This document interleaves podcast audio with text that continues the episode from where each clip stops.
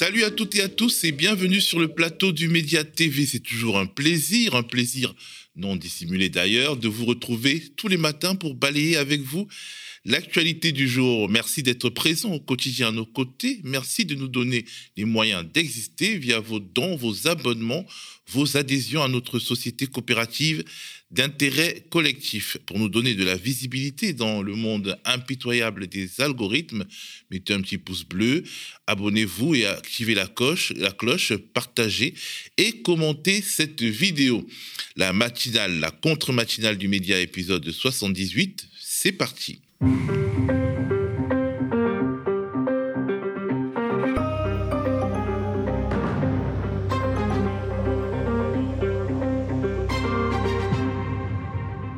Au sommaire aujourd'hui, EDF, le géant public de l'électricité, est-il en train d'être sacrifié par l'exécutif Macron qui a besoin, pour que le chef soit réélu, de maintenir des niveaux de facture acceptables pour les ménages en dépit d'une hausse fulgurante des cours sur les marchés? Je recevrai à ce sujet en visio Philippe Page Lemérour. Philippe Page Lemérour est le président du comité social et économique central d'EDF, suite à ce qu'il considère comme l'absurdité des décisions du gouvernement dans le cadre de la lutte contre la hausse des prix de l'énergie, des décisions qui ont en gros consisté à demander à EDF de subventionner la concurrence et de porter la charge des pertes structurelles du secteur, et eh ben, suite à ces décisions, le CSEC d'EDF déclenche son droit d'alerte. Qu'est-ce que le droit d'alerte?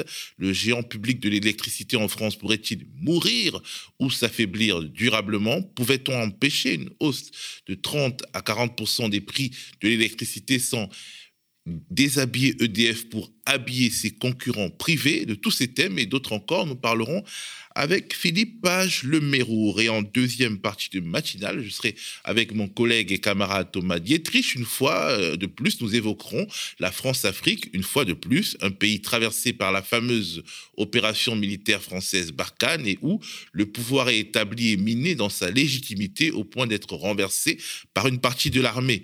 Il s'agit du Burkina Faso, le pays de Thomas Sankara, et le putsch s'est déroulé hier. Qui est derrière? On en parlera avec Thomas, mais commençons par la titrologie. La situation entre la Russie et l'Ukraine est à la une à la fois du monde, de Libération et des échos. Ukraine, guerre des nerfs face à la menace russe, c'est le grand titre du grand quotidien du soir. Le Monde donc, le Monde qui a envoyé des journalistes à Kiev, capitale ukrainienne, où la population se dit prête à résister à diverses formes de déstabilisation, mais ne croit pas vraiment à une grande invasion russe, à une invasion russe de grande échelle. Cette incertitude quant aux visées réelles de Moscou, c'est Libération qui a aussi dépêché des envoyés spéciaux à Kiev, qu'il exprime dans la bouche d'une des personnes interviewées dont les propos sont mis en une. Une une où il est écrit Ukraine, pas de doute, les Russes se préparent. Mais à quoi? Libé qui raconte que 100 000 soldats russes sont déjà sont d'ores et déjà massés à la frontière avec l'Ukraine et que tout cela se déroule alors que les Occidentaux, et je cite, Libé sont désunis. Les échos de leur côté prennent la crise ukrainienne par le prisme économique. Le quotidien économique cher au milliardaire Bernard Arnault titre Les tensions en Ukraine gagnent les marchés. Les places financières européennes sont en recul de 4% en raison des incertitudes à cette frontière euh, russo-ukrainienne selon les échos. Et les investisseurs se replient sur les valeurs refuges. De son côté, Moscou dénonce, et je cite, l'hystérie de l'OTAN. Petite parenthèse d'autopromo, vous pouvez regarder sur la chaîne YouTube ou le site internet du média les échanges que j'ai eus avec Olivier Berruyer en fin d'année dernière. Olivier Berruyer du site Élucide qui alertait sur le, le risque de conflictualité ouverte cette année. Le titre de la vidéo 2022 vers une bonne grosse guerre avec un gros point d'interrogation, bien sûr. À la une de l'Humanité et à la une du Figaro, ça parle politique française. Le choc des projets titre le quotidien d'inspiration communiste. En effet, Fabien Roussel, le candidat communiste, a présenté hier son programme en vue de la présidentielle, alors que Geoffroy Roux de Bézieux, patron du MEDEF, dévoilait les propositions, bien entendu, pro-business de son organisation en vue du scrutin qui vient. La méfiance grandit entre les Français et les politiques, c'est le grand titre du Figaro, le quotidien traditionnel de la droite, contrôlé par la famille Dassault. Le Figaro s'apesantit sur le baromètre Sevipov Opinionway qui décrit, et je cite, une crise démocratique persistante dans un contexte de droitisation du pays. Quand on leur demande leur état d'esprit par rapport à la situation de la France, les personnes interrogées évoquent majoritairement les mots lassitude, méfiance, morosité. Dans la presse indépendante en ligne, je citerai volontiers cet article de Street Press qui enquête inlassablement sur l'extrême droite française. Supériorité de la civilisation européenne et guerre raciale, Jean-Yves Le Gallou, l'intellectuel très radical qui murmure à l'oreille d'Éric Zemmour. Jean-Yves Le Gallou, ancien inspecteur général et ancien élève de l'ENA, est l'inventeur de la préférence nationale et un VRP de la théorie du grand remplacement. Il est également persuadé que la France va devoir faire face à une, et, je le cite, guerre raciale. également cet article de Mediapart, euh, le décès de Cédric Chouviat causé par l'action des policiers. Mediapart écrit, et je lis, d'après l'expertise médicale ordonnée par le juge d'instruction, la clé d'étranglement et le plaquage ventral pratiqué par les policiers sur Cédric Chouviat alors que celui-ci portait encore son casque de scooter ont provoqué l'arrêt cardiaque qui a entraîné sa mort en janvier 2020.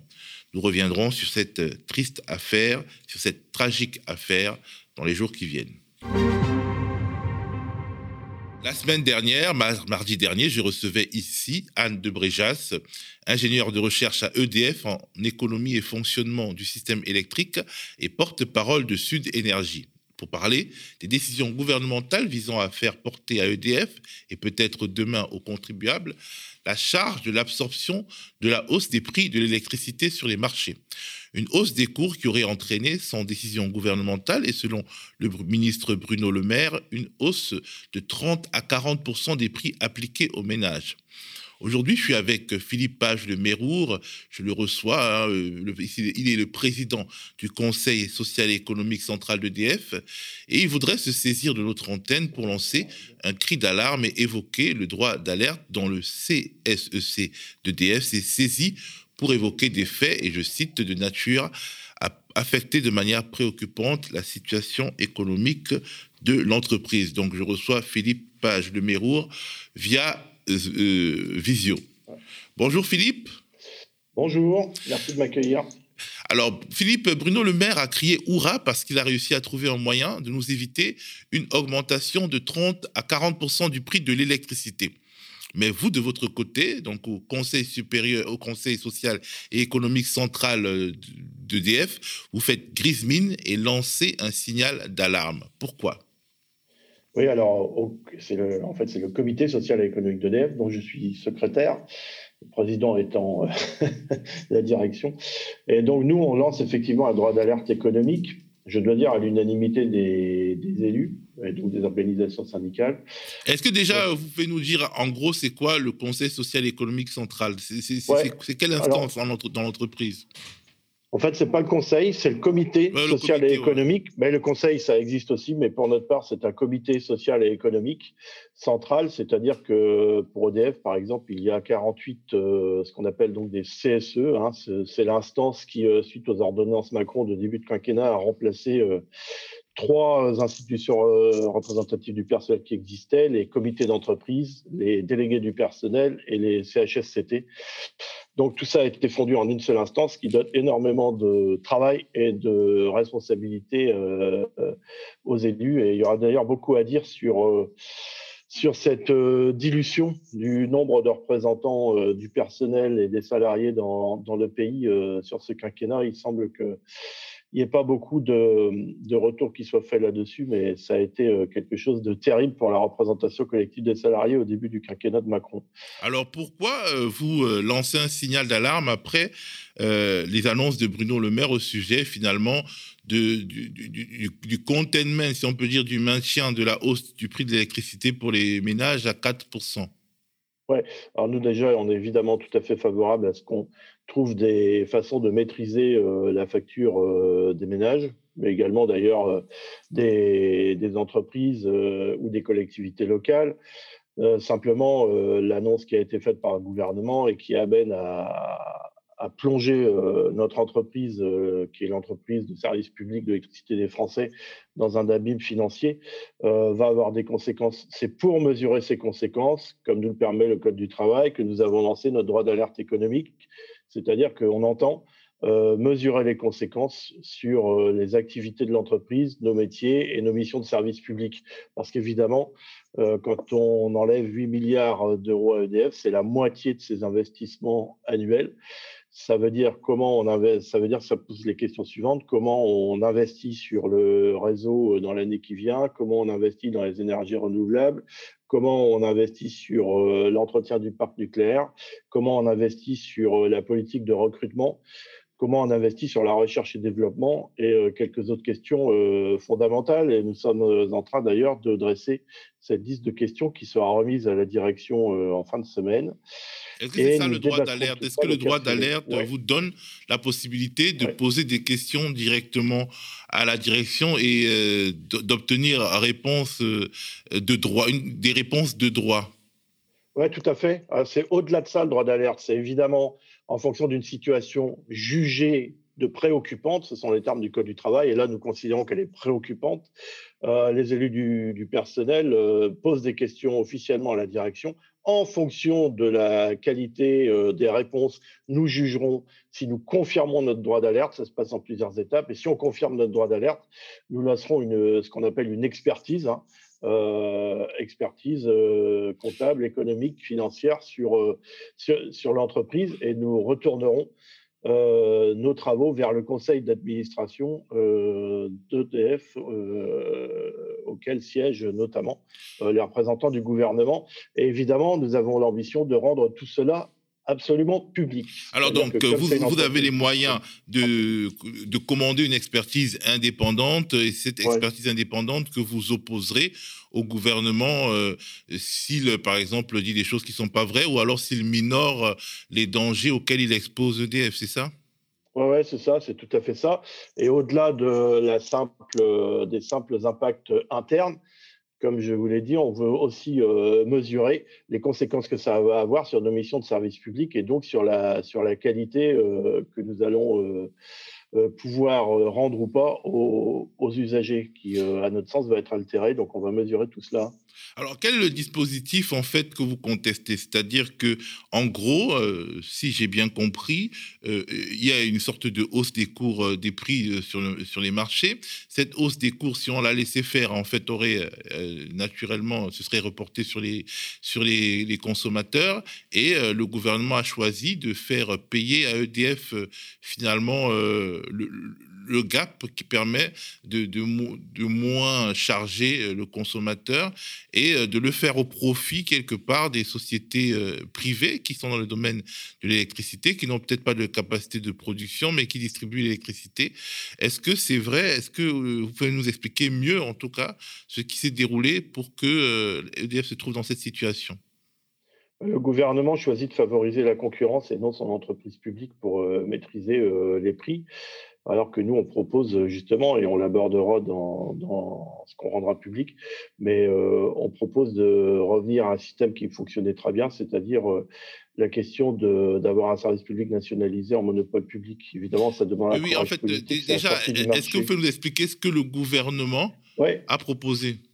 Le gouvernement, il propose un déplafonnement euh, concernant la production d'électricité d'origine nucléaire euh, qui soit accordée à la concurrence. C'est-à-dire qu'aujourd'hui, dans la loi qui est déjà assez scandaleuse, il y a un bradage organisé de la production nucléaire d'EDF à destination de la concurrence, pas à destination des usagers directement, il faut bien l'entendre, mais à destination de la concurrence. Et la concurrence, c'est qui? La concurrence, c'est entre 80 et 100 entreprises qui euh, ont vu naissance depuis l'ouverture du marché. Euh, parmi elles, euh, des gens qui ne sont pas du tout des, startups. Hein. le, principal concurrent aujourd'hui, c'est Total. Donc, vous voyez que c'est une petite entreprise qu'il faut aider, bien entendu. Donc, Total, Engie. Et puis derrière, on a une myriade. On a eu le groupe Leclerc, hein, vous savez, qui a abandonné sa clientèle d'ailleurs en race campagne que nous, on les appelle des usagers euh, quand on a une conception de service public. Pour eux, sont des clients. Ils voulaient vendre l'électricité à prix coûtant. On a vu ce que ça donnait. Et puis, une myriade d'entreprises qui, euh, vous savez, démarchent des cages d'escalier pour euh, inciter les gens à payer moins cher leurs factures, alors que depuis que ce phénomène est en place, les factures ont déjà augmenté de 60%.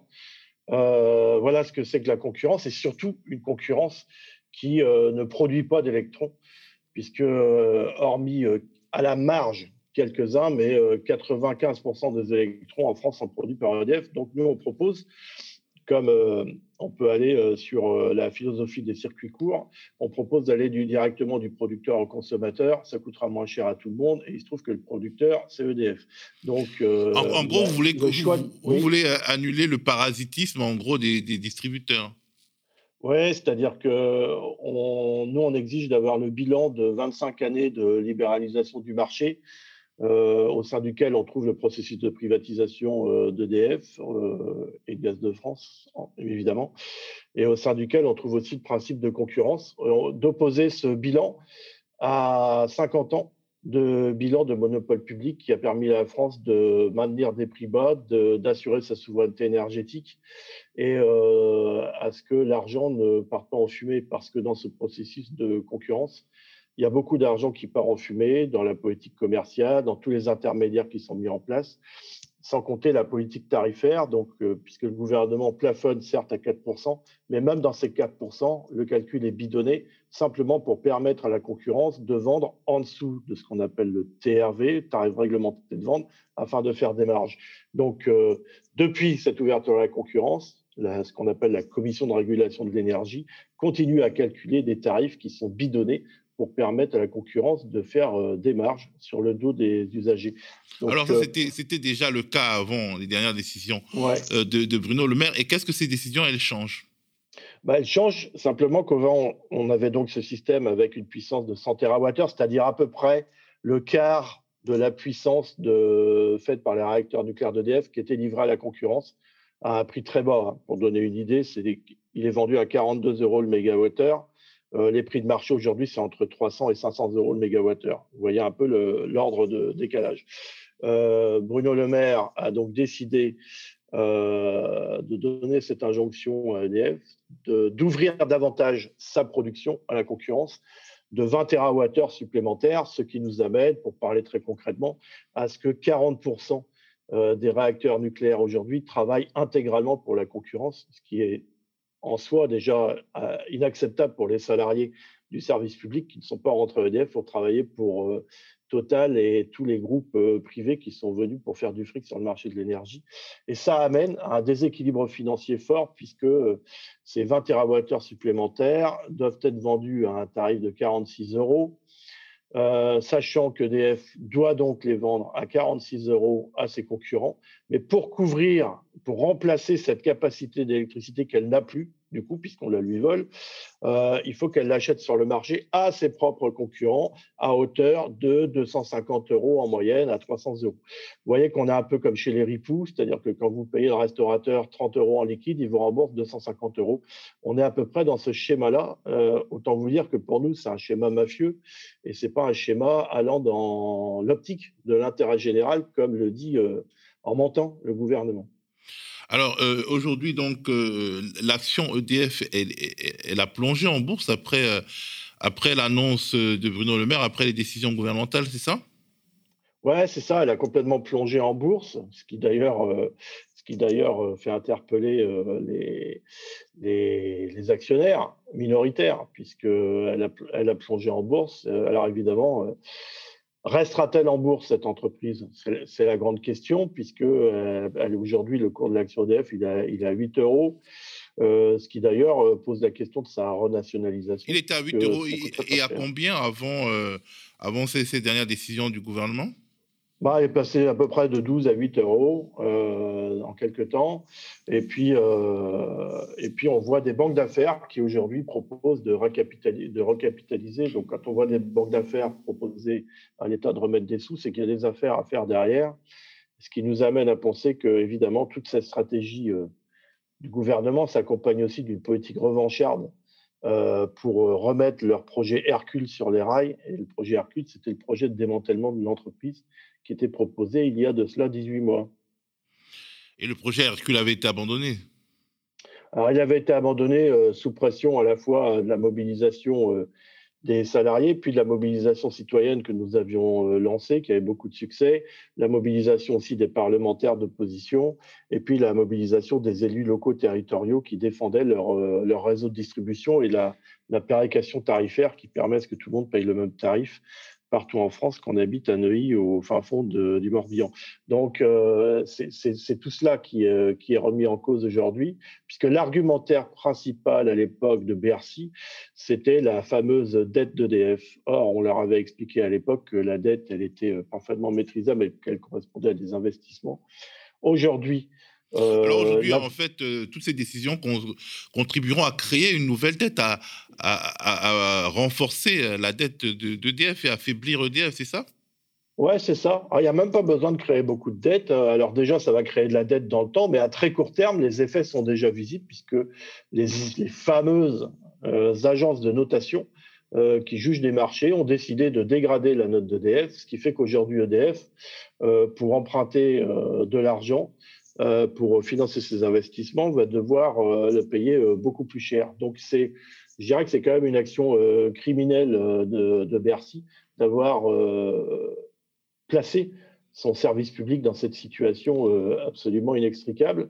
en fait, c'est assez incroyable. Vous êtes en train de nous expliquer que le gouvernement tue et tue, enfin, en tout cas, affaiblit, tape fortement sur une des plus grosses entreprises françaises euh, qui symbolise même finalement le, le, pacte social français au même titre que l'hôpital public et l'école publique. Donc, qui tape dessus, qui l'affaiblit, qui le, la rend euh, incapable de se refinancer à des tarifs euh, normaux. C'est ça que vous êtes en train de m'expliquer? Oui, c'est ça. C'est-à-dire qu'en une seule décision, en une seule phrase, il a tapé à deux endroits très précis, en divisant par deux ses capacités d'investissement annuelles et en lui enlevant la capacité de pouvoir investir à des taux raisonnables, de pouvoir emprunter à des taux raisonnables. Donc, euh, en une seule phrase, il a fait dégrader euh, sa note. Hein. Voilà, nous, on estime qu'on devrait revenir en situation euh, nationalisée, donc avec des emprunts garantis d'État, et qu'on n'aurait pas besoin d'avoir ces agences de notation. La, la vie fait que on est euh, jugé par ce marché. Donc, en une phrase, il a tapé sur les deux leviers en enlevant la moitié des, investissements possibles cette année et en enlevant la capacité d'emprunt. C'est-à-dire qu'il place EDF dans une situation de rouge fluo absolu et euh, va pas tarder à nous proposer des solutions euh, mortifères pour euh, réparer la casse. Alors, le, gouvernement, euh, Emmanuel Macron, en tout cas, a annoncé à grand renfort de publicité un plan de relance. Et un plan de relance, dans ce plan de relance, il y a la transition énergétique, la transition euh, verte, en fait. Euh, et comment, finalement, financer la transition énergétique alors que le principal instrument, disons, d'investissement énergétique est affaibli Ouais, c'est-à-dire que vous avez tout à fait raison. Cette décision, elle est aussi mortifère pour la protection du climat.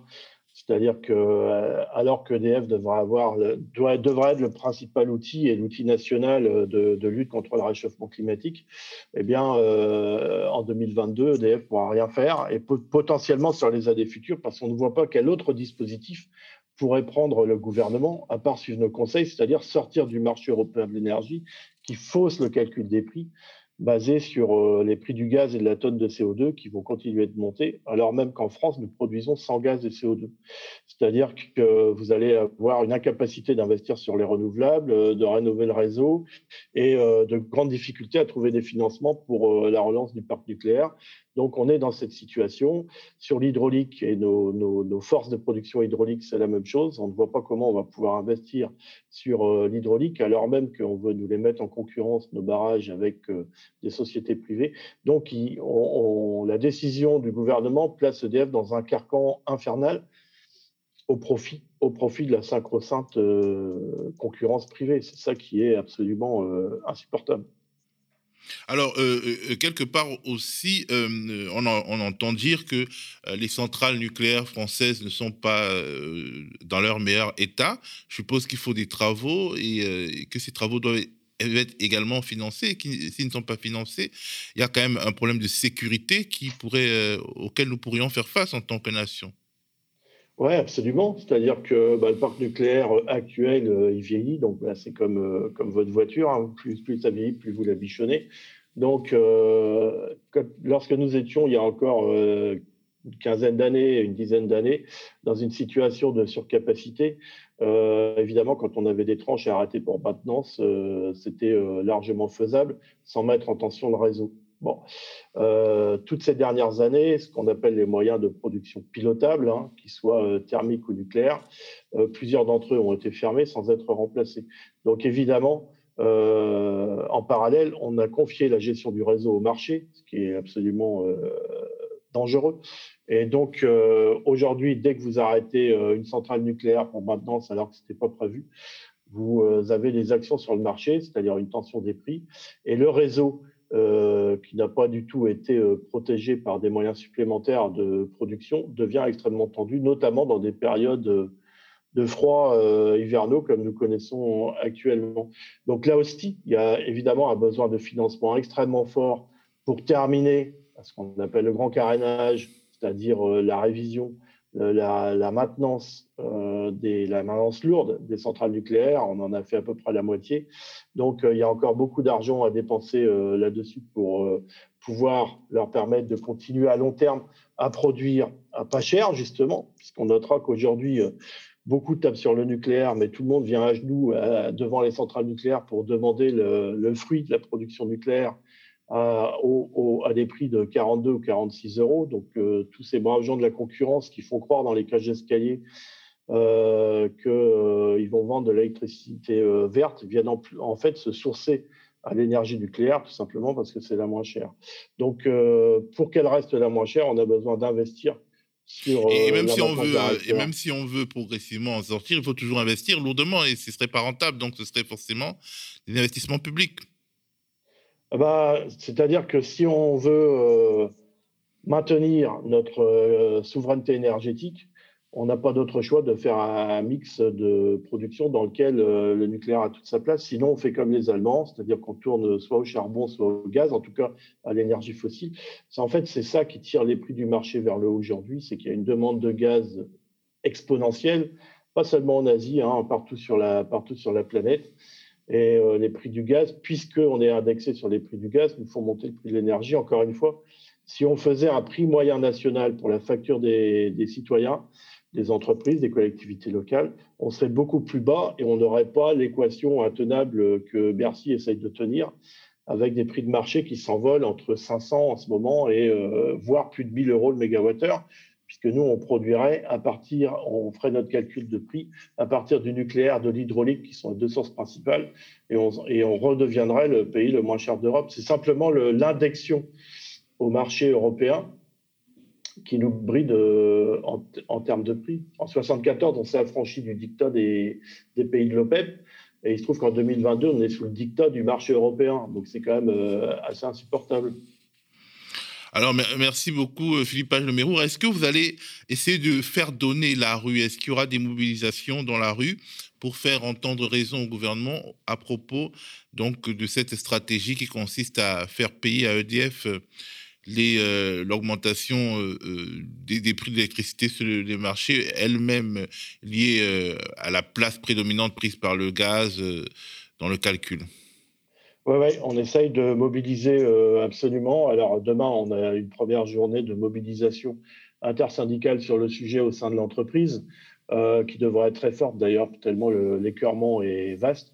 Et puis en même temps, on, tente en tout cas de mobiliser les citoyens, comme on l'a déjà fait euh, il y a une courte période contre le projet de démantèlement de la boîte. Campagne d'affichage. Euh, hier, on a imprimé notre page dans 53 quotidiens. On a une pétition qui marche très très bien. sur le site qui s'appelle énergie-public.fr qui recueille là ce matin déjà 125 000 signatures et qui euh, appelle à ce qu'on exige du gouvernement euh, de revenir à la raison, c'est-à-dire la sortie de ce marché européen, la renationalisation d'EDF et le retour au monopole public, euh, tout simplement pour maîtriser les prix et faire que ce ne soit pas concurrence plus privatisation qui soit l'alpha et l'oméga de la politique énergétique en France, mais la raison et revenir à nos textes fondamentaux de 1946, issus du Conseil national de la résistance, qui disaient une chose très simple, c'était qu'on vendait notre électricité pour, juste en couvrant les coûts de production. Si on fait ça, on divisera par quatre la facture d'électricité des Français. Merci beaucoup, Philippe Page de Mérour, euh, donc secrétaire du, du comité, social, et économique central d'EDF. Merci beaucoup à vous et bonne journée. Bonne journée. Place désormais un autre sujet, l'ancien précaré français en Afrique de l'Ouest qui n'en finit pas de se déliter malgré la présence de la force française Barkhane censée lutter contre les djihadistes. Hier au Burkina Faso, pays du légendaire Thomas Sankara, un putsch militaire a renversé le président Roch Marc Christian Caboret. Élu démocratiquement, le président Caboret a été obligé de faire face à l'extension des terrains d'affrontement avec l'international djihadiste. L'intervention de l'armée française ne l'a pas sauvé et il s'en va aujourd'hui par la petite, la petite porte. Pardon. La question qui est sur toutes les lèvres est qui est derrière tout ça Alors que le Mali voisin est entré en crise ouverte avec l'ancien colonisateur français après un coup d'État militaire au point de remettre en cause les accords de coopération avec Paris et de faire appel à Moscou, on se demande ce que les militaires burkinabés ont derrière la tête. Mais regardons d'abord un petit magnéto. Communiqué numéro 1. Peuple du Burkina Faso. Concitoyens, concitoyennes Amis du Burkina Faso, au regard de la dégradation continue de la situation sécuritaire qui menace les fondements même de notre nation, de l'incapacité manifeste du pouvoir de M. Roch Marc Christian Caboret à unir les Burkinabés pour faire face efficacement à la situation et suite à l'exaspération des différentes couches sociales de la nation, le mouvement patriotique pour la sauvegarde et la restauration, MPSR, a décidé d'assumer ses responsabilités devant l'histoire, la communauté nationale et internationale. Le mouvement qui regroupe toutes les composantes des forces de défense et de sécurité a ainsi décidé de mettre fin au pouvoir de M. Rochmar Christian Caboret, ce 24 janvier 2022. Alors, je suis sur le plateau avec euh, notre ami et, collègue Thomas Dietrich, qui va, avec qui on va euh, parler de cette dernière actualité. Donc, ce putsch au Burkina Faso, le pays du légendaire Thomas Sankara, euh, un putsch qui est la conséquence d'une longue crise politique et militaire dans un pays où, finalement, qui a fait appel à l'aide française pour sortir des griffes des terroristes et où la situation s'est elle a empiré depuis que la France est venue finalement au secours cours du Burkina Faso. Alors salut Thomas, comment tu vas? Salut Théophile. Tu vas bien? Très bien et toi? Ça va. Alors est-ce que tu peux nous raconter ce qui s'est passé au Burkina Faso ces deux derniers jours avec ce qui semble être, enfin ce qui est clairement d'ailleurs, une prise de pouvoir de l'armée?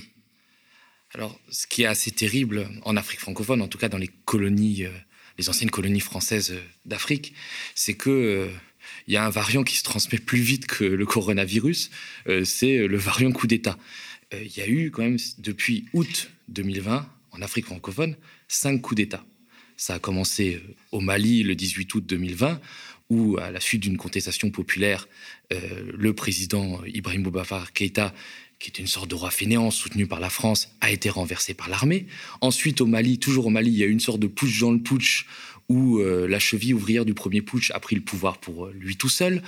Le colonel Assimi Goïta. Le colonel Assimi Goïta. Au Tchad, le meilleur ami de la France euh, au Sahel, le dictateur Idriss Déby, a été tué au front contre les rebelles dans des circonstances assez douteuses. Et c'est le fils qui commandait sa garde présidentielle qui a pris le pouvoir en faisant fi de la constitution tchadienne. Et d'ailleurs, ce coup d'État a été adoubé par Paris.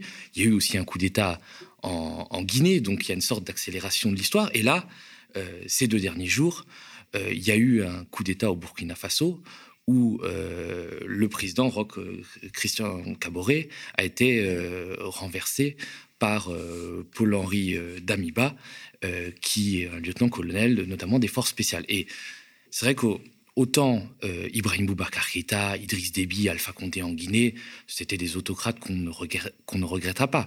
Mais c'est vrai que le Burkina et Roch euh, Christian Caboret avaient une histoire particulière. Ça veut dire qu'il il était arrivé au pouvoir à la suite d'une révolution citoyenne, d'une belle révolution qui avait eu lieu en 2014, où le peuple burkinabé s'était soulevé contre la vieille dictature euh, euh, de, Blaise Compaoré. On rappelle que Blaise Compaoré, justement, c'est le tombeur de Thomas Sankara, son, tombeur de son, frère, son meilleur euh, ami, son lieutenant, et qui était bien évidemment soutenu par la France.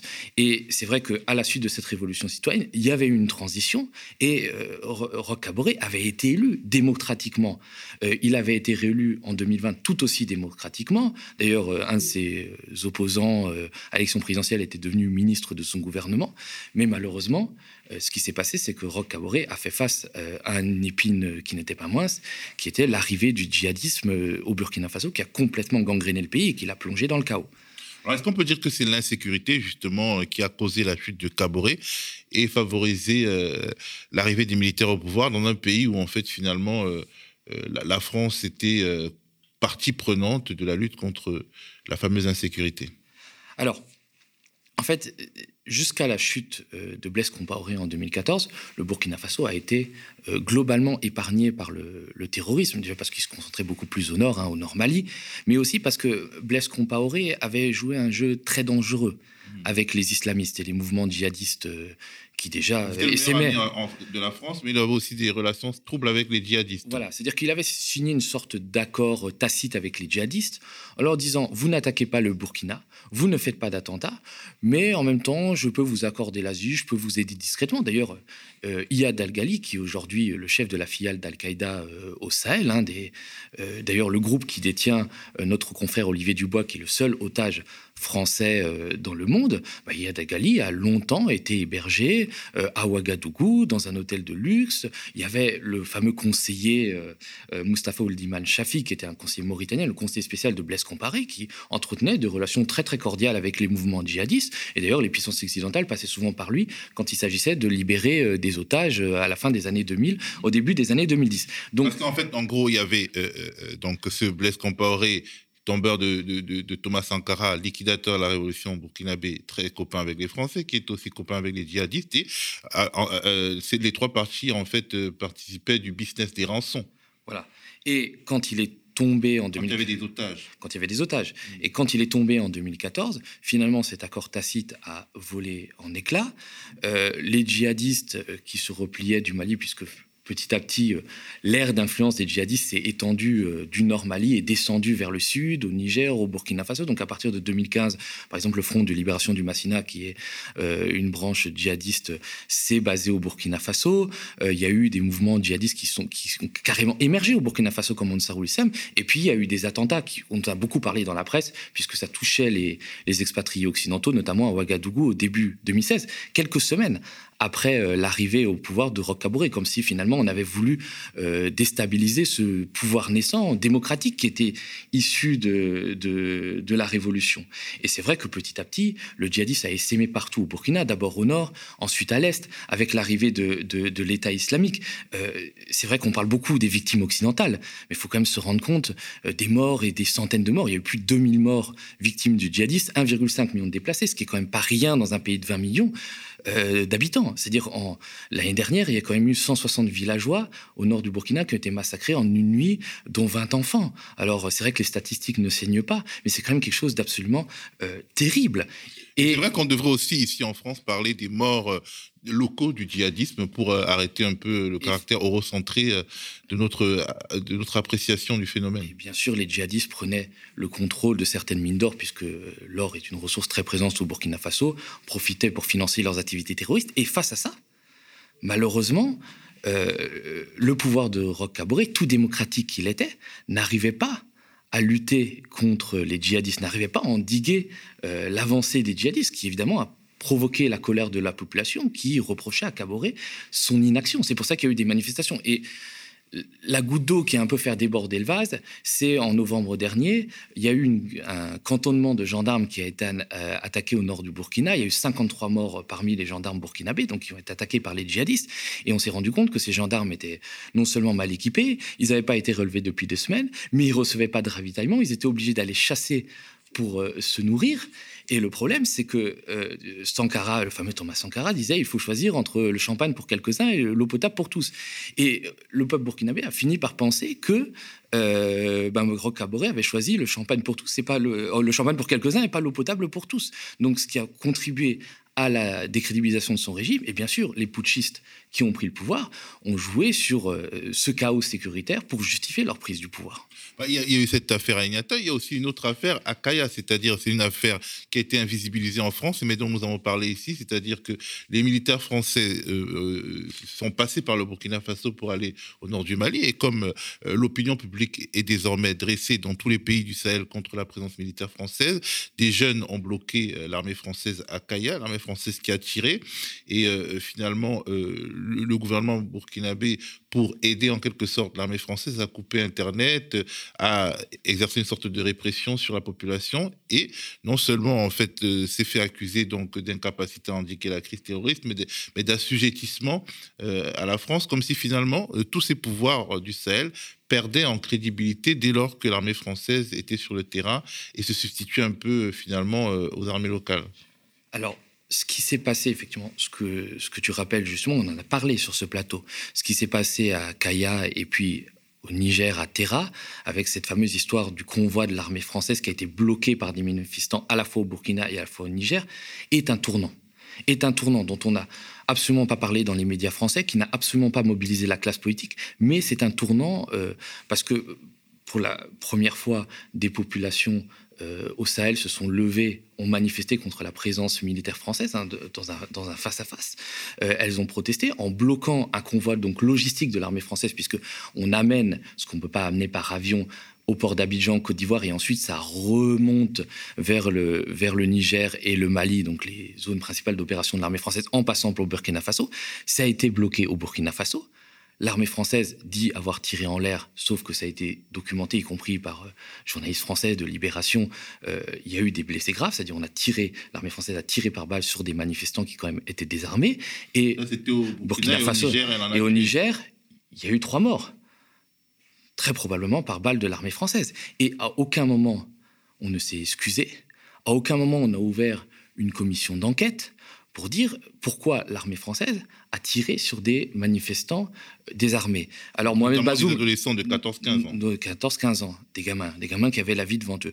Mohamed Bazoum, le président du Niger, qui pourtant est très proche de la France, a réclamé qu'il y ait une commission d'enquête euh, ouverte du côté de l'armée française. Mais euh, Roch Kaboré, président burkinabé, face aux blessés euh, qu'il a eu sur son territoire, donc c'est-à-dire l'armée française a tiré sur des civils burkinabés qui étaient désarmés, euh, n'a pas demandé qu'il y ait de commission d'enquête, n'a pas réagi et a même coupé Internet pendant plusieurs jours pour éviter qu'il euh, y ait une propagation, une indignation contre ce que s'était passé, c'est-à-dire ces tirs de l'armée française. Il s'est chargé en fait de la nécessité d'une sorte d'autoritarisme pour aider euh, euh, la, France. Bien évidemment, et ça a renforcé son impopularité, c'est-à-dire au pays de Thomas Sankara, hein, qui euh, se revendique d'une forte souveraineté, d'un anti-impérialisme, au pays des hommes intègres, finalement, ce renoncement de Caboret a été interprété comme une sorte d'asservissement à l'ancienne puissance coloniale. Et comme effectivement la France est donc plus en plus mal vue au Sahel par une grande partie de la population, ça n'a fait que renforcer son impopularité et renforcer la contestation contre lui, la contestation populaire. Il y a eu des manifestations et évidemment, ça a bénéficié aux militaires qui ont pu prendre le pouvoir sans, sans se voir opposer une contestation de la rue. Bah, en plus, euh, il y a une image, c'est l'image d'Emmanuel Macron qui est allé à l'université de, Ouagadougou pour faire un discours et qui a humilié euh, le président euh, Roch-Marc à travers des images qu'on peut voir sur Internet, alors, euh, euh, est-ce que finalement cette image donc du président français, donc qui vient, qui euh, ridiculise son, homologue en montrant sa toute puissance et finalement et, en, jouant de l'incapacité locale à endiguer les problèmes économiques, sécuritaires, etc. Est-ce que c'est pas une image qui restera de ce pouvoir de Roch-Marc Christian Caboret? Ça serait déjà une image qui restera du quinquennat de Macron et de la politique vis-à-vis de l'Afrique, qui été complètement désastreuse, néocoloniale, très paternaliste. Effectivement, cette image où il se moque ouvertement de son homologue euh, à l'université de Ouagadougou, et en même temps, il fait un discours où il dit Moi, je suis d'une génération qui ne dit pas à l'Afrique ce qu'elle doit faire. Et on se rend compte que pendant tout son quinquennat, il a demandé aux pays africains de faire ce que l'ancienne puissance coloniale voulait.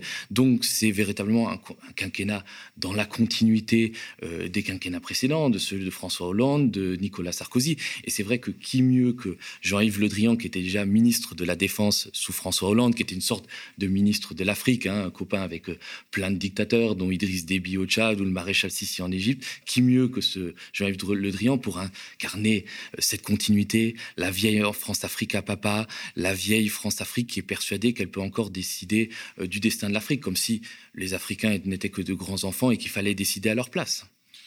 Alors, qui sont les putschistes burkinabés? Qui est derrière ce coup d'État au Burkina? Alors, il effectivement, il y avait des tensions palpables entre Rochmar Kaboré et euh, une partie de l'armée, puisque Kaboré s'était s'est toujours méfié de l'armée, qu'il a vu comme une sorte d'héritage un peu encombrant de la période Compaoré, puisque Compaoré était un militaire, euh, tirait sa légitimité de l'armée.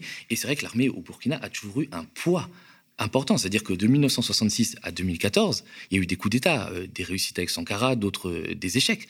Mais l'armée était aux commandes. Ça veut dire que c'est une des premières fois dans l'histoire du Burkina Faso, à part au tout début euh, de l'indépendance, qu'on avait un président civil à la tête, à la tête du pays. Et d'ailleurs, pendant la transition, entre 2014 et 2015, il y a eu une tentative des militaires burkinabés, des anciens proches euh, de Blaise Compaoré, notamment Gilbert Diendéré, qui était très proche de, de, Compaoré, de faire un coup d'État et de reprendre le pouvoir pour le ramener entre les mains de l'armée. Et à cette époque-là, la population, euh, et notamment mobilisée par le mouvement citoyen, le ballet citoyen, était sortie dans la rue pour s'opposer à ce putsch et exiger que la transition démocratique aille à son terme et qu'il y ait euh, des élections.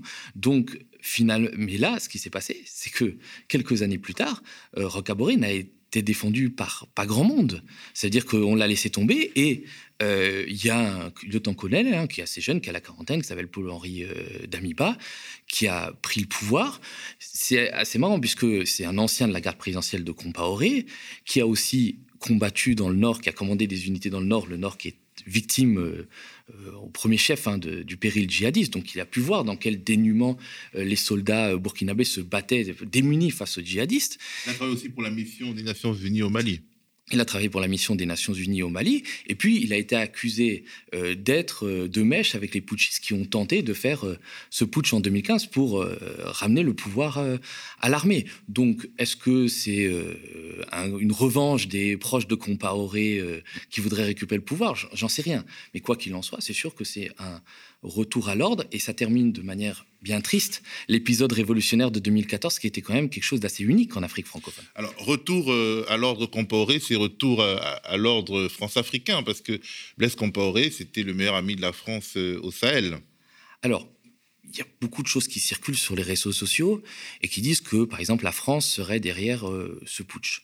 Alors, je suis plus sûr que la France, dans l'état actuel où elle est, c'est-à-dire euh, plutôt d'une puissance moyenne, d'une puissance médiocre, avec la déperdition euh, de ces réseaux, notamment diplomatiques, sont encore capables d'organiser des, coups d'État. Peut-être au Tchad, qui est vraiment son précaré, ou c'est l'État des GSE. Mais je te donne un simple exemple. Au Mali, on a soutenu bec et ombre Ibrahim Boubacar Keïta, qu'on a fait élire et qu'on a fait réélire dans des conditions douteuses.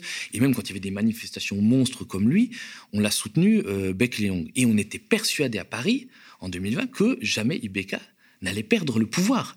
On était persuadé qu'il allait tirer euh, sur les manifestants, il allait avoir quelques morts, et puis on allait passer à autre chose. Et personne n'a prévu le coup d'État du 18 août 2020 quand on a renversé Ibrahim Boubacar et finalement ça a amené une junte au pouvoir qui aujourd'hui est très peu favorable à Paris. Et d'ailleurs, euh, Macron visiblement a tapé sur les doigts de la DGSE en leur demandant mais comment vous, avez fait pour permis que ces, oui, gens-là permis et vous n'avez même pas vous n'avez même pas prévu ce qui allait arriver dans notre précaré et finalement voilà maintenant que les Russes nous le disent. Et, il y a quelque chose quand même de je pense que c'est aussi dû à, à, deux facteurs. Alors la France n'a pas réagi officiellement euh, au putsch au Burkina Faso.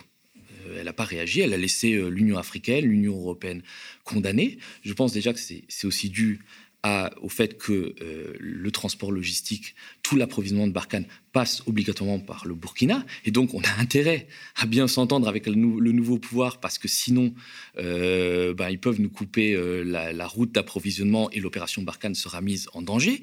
Je pense aussi qu'il y a une sorte de, fantasme de l'homme fort un vieux fantasme colonial très en cours chez le militaire français en disant que finalement un militaire par exemple comme Idriss Déby, un chef de guerre, c'est quand même mieux pour lutter contre les djihadistes qu'un euh, faible démocrate. Et d'ailleurs, c'est pour ça que pendant des années, on a soutenu euh, sans, aucun, scrupule euh, Blaise Compaoré. D'ailleurs, même quand le, le sous-directeur Afrique au Quai d'Orsay, Laurent Bigot, en 2012, prédisait que le régime de Compaoré ne pourrait pas tenir, qu'à un moment il allait chuter, qu'il faisait face à de grandes contestations.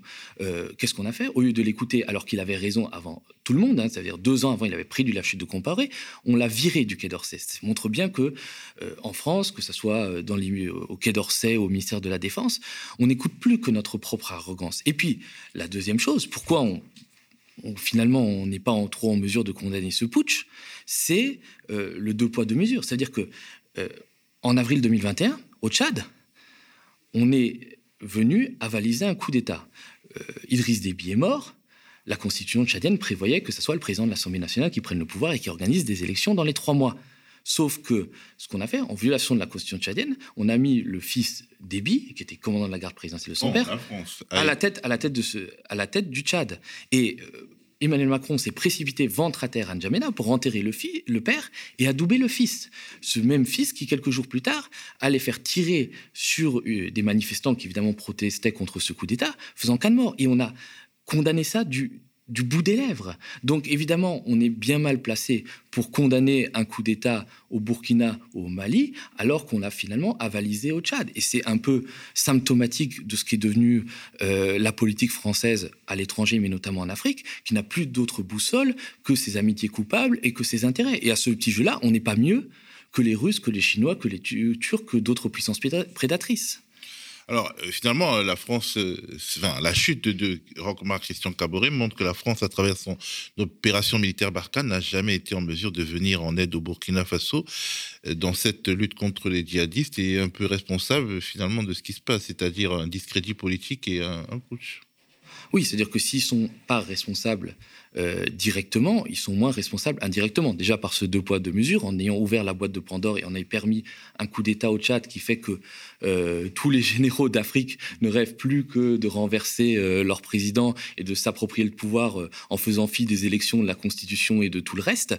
Et évidemment, le fait que Roch Macaboré n'ait pas réussi à lutter contre le djihadisme, à endiguer l'avancée du djihadisme qui aujourd'hui vraiment s'étend euh, jusqu'au sud-est du Burkina Faso. Vous avez euh, deux reporters espagnols et un reporter euh, irlandais qui ont été tués au début de au début de l'année dernière, vraiment à la frontière avec le Bénin. Donc vraiment la zone d'action de l'hydre djihadiste s'étend vraiment loin. Et c'est vrai. Bon, c'est très différent le, Burkina Faso du Mali. C'est-à-dire qu'au Mali, il y a une présence militaire française qui est très forte. 2000, 3000 hommes. Euh, il y a euh, une présence des casques bleus aussi qui est, très forte. Il y a presque 13 000 casques bleus, d'ailleurs, qui sont pas très efficaces. Au Burkina Faso, c'est un peu différent. C'est quand même euh, le pays des hommes intègres. On a une volonté de souveraineté beaucoup plus forte, au moins au début. Et c'est vrai que l'opération Barkhane, il n'y a pas de cantonnement, il n'y a pas de base très importante comme on peut avoir au Mali, à Gao.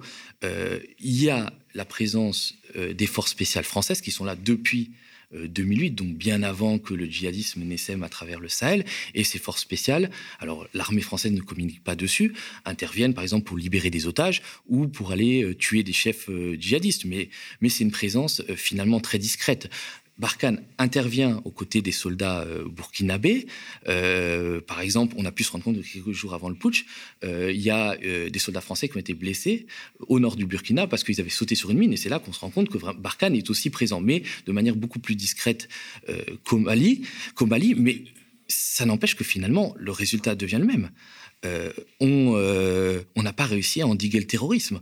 En neuf ans de présence militaire sur place, l'opération Serval, puis l'opération Barkhane, euh, le problème n'a cessé que de s'aggraver. Si à un moment on a pu furtivement gagner la guerre contre le djihadisme au début 2013, quand François Hollande est allé faire un discours assez euh, Troisième République, très paternaliste à, Bamako, euh, on n'a jamais réussi à gagner la paix, parce que on a privilégié la politique ultramilitariste, parce qu'à un moment, sous François Hollande, le centre de gravité de la politique africaine euh, de la France est passé du Quai d'Orsay et de l'Élysée au ministère de la Défense, donc à Jean-Yves Le Drian, et ça n'a pas bougé depuis. Ça veut dire qu'on a une approche ultramilitariste où on pense que on va régler tous les problèmes par le canon, euh, par les armes, euh, ignorant que c'est toujours le même problème, c'est-à-dire ignorance l'autre jambe indispensable qui est le développement. Et on a laissé des régions entières, notamment la région où il y a le plus de terrorisme, cette région des trois frontières entre le Niger, le Mali et le Burkina, complètement abandonnée, complètement sous-développée, détruite par des plans d'ajustement structurel du FMI qui ont fait fermer des hôpitaux, des écoles, et on n'a rien réouvert depuis. Et c'est ça aussi que reproche le peuple burkinabé à Rochmar Kaboré, c'est de n'avoir pas su développer euh, son pays, de n'avoir pas su offrir d'autres d'autres alternatives. moyens hein, dans, dans, l'univers euh, néolibéral euh, que l'on connaît, surtout dans cet environnement guerrier. Alors, est-ce qu'on peut craindre que, enfin, craindre, c'est un grand mot, c'est-à-dire est-ce que euh, dans certains milieux, on peut craindre que le Burkina Faso tombe dans l'escarcelle russe après ce putsch, vu qu'il il y a une sorte de guerre froide qui ne dit pas son nom entre la France et la Russie, entre Macron et Poutine dans l'ex-précaré français? Alors, Déjà, moi, ce que je souhaite au Burkina, c'est rester euh, fidèle à ses principes anti-impérialistes. Euh, Sankara disait on fait, toujours, euh, on fait toujours mieux un pas avec le peuple plutôt que dix pas sans le peuple. Je pense que c'est quelque chose de très important.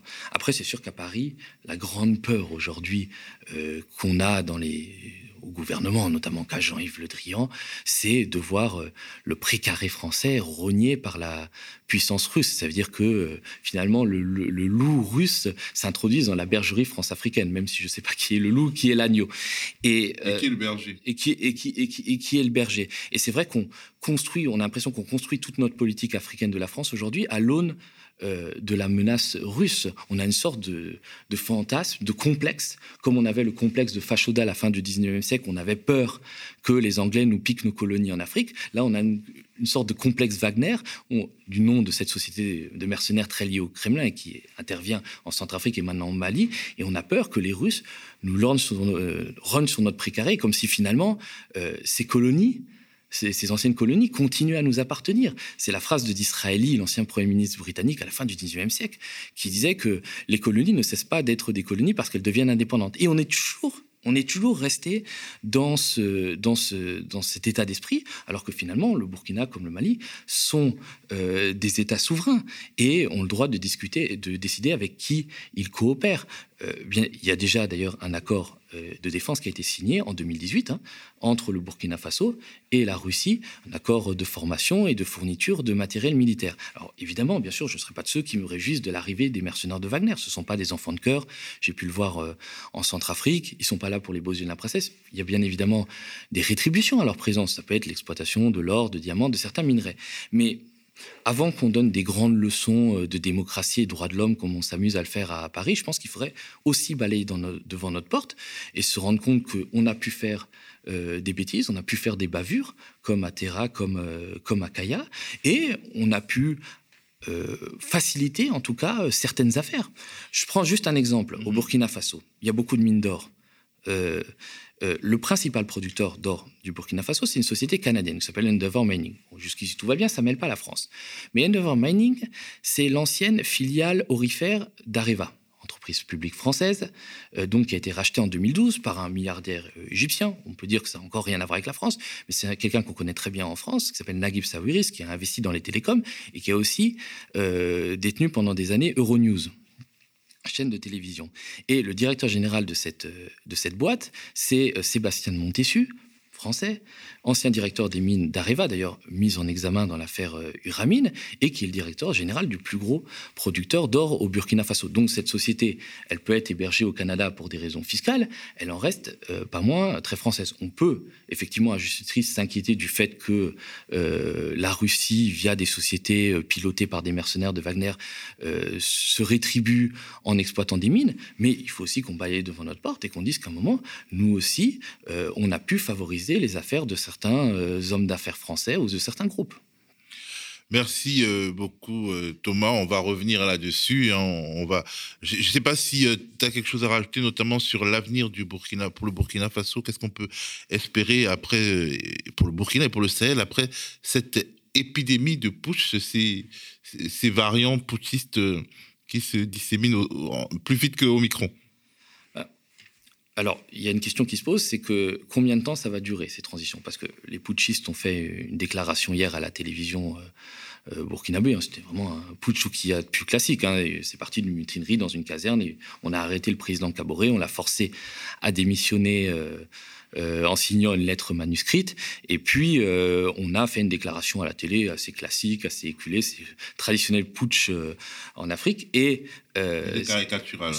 C'était peut-être un peu caricatural. Et surtout, on a dit qu'on rendrait le pouvoir aux civils, en tout cas qu'il y aurait un retour à l'ordre constitutionnel dans un délai raisonnable. Donc, ça ne veut pas dire forcément tout de suite.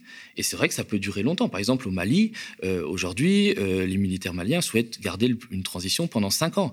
En Guinée, euh, le président Mamadi Doumbouya n'a pas encore annoncé de délai pour la transition. Donc on est un peu dans l'incertitude.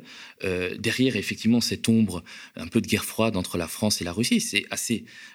En plus, avec la situation en Ukraine, ça risque pas de s'arranger. Peut-être que l'Ukraine, c'est trop compliqué et on peut être tenté de faire une petite guerre par poupette interposée dans un pays plus faible, dans une zone plus faible comme le Sahel. Hein, c'est bien, bien évidemment. Et qui va en souffrir? C'est pas forcément des militaires français en russe, ce sont euh, les populations locales, ce sont euh, les armées locales. Moi, je pense que la grandeur de notre pays, mais ça fait des années qu'on répète ça, ça fait des années qu'on dit ça, c'est euh, de cesser avec cette France néocoloniale, cette France du franc CFA, cette France des bases militaires, de partir pour essayer de sauver l'essentiel. C'est une France, voilà, de la fraternité entre les peuples et qui se tient aux côtés du Burkina Faso et du Mali dans ces épreuves, dans, cette épreuve qui est la lutte contre le djihadisme mais sans paternalisme, euh, sans dire ce qu'il doit faire. Et sans calcul vicieux. Merci beaucoup Thomas. Voilà, c'est terminé pour euh, la contre-machinale d'aujourd'hui. Pour qu'elle vive en replay, mettez des petits pouces bleus, partagez, abonnez-vous. Si vous ne l'êtes pas déjà, activez la petite clochette et si vous le pouvez bien entendu, faites-nous un don ou devenez abonné sociétaire de notre société coopérative d'intérêt collectif. Demain, à cette place, vous retrouverez ma collègue Nadia qui présentera la machinale et quant à moi, je vous dis à bientôt.